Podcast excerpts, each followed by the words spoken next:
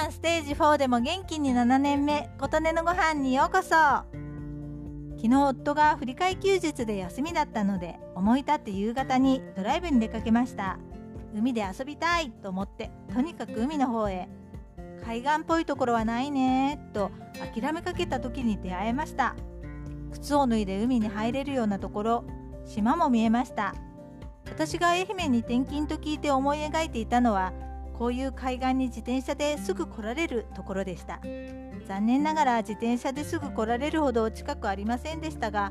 頑張れば自転車でも来られなくはないところに見つけました。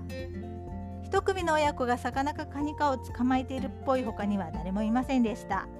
海も綺麗で魚も見えました。いやー最高。昨日は夏みたいに暑くてものすごく大きな雲が山みたいに盛り上がっていてヒマラヤを見ているかのようでした。いやヒマラヤ見たことないんですがそんな感じってことで。ふと思い立ってドライブに行っただけでしたが最高の休日となりました。ちゃんと水筒も持って行ったので海に浸かって楽しんで美味しいお茶を飲んで帰ってきました。最近私は養老孟さんの講演の動画をよく見るのですがその中で東京ではほとんどの人が病院で生まれて養老さんのしている統計では92%が病院で亡くなるとのこと。人口のものに囲まれて生活をしている東京の人は仮退院中の病人だとおっしゃっていました。ちょっと過激な言い方ですが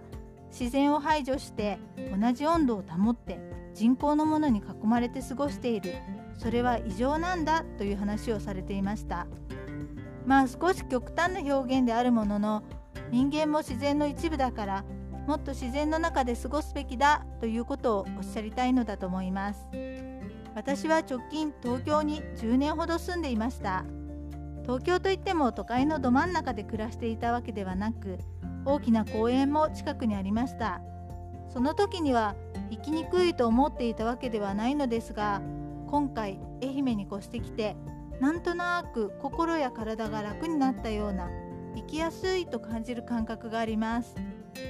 都会で暮らしている方は意識して自然と触れ合ってみてはいかがでしょうか。頭だけを使った暮らしの中では得られない何かを私は感じています。あなたの元気を祈っています。琴音のありがとうが届きますように。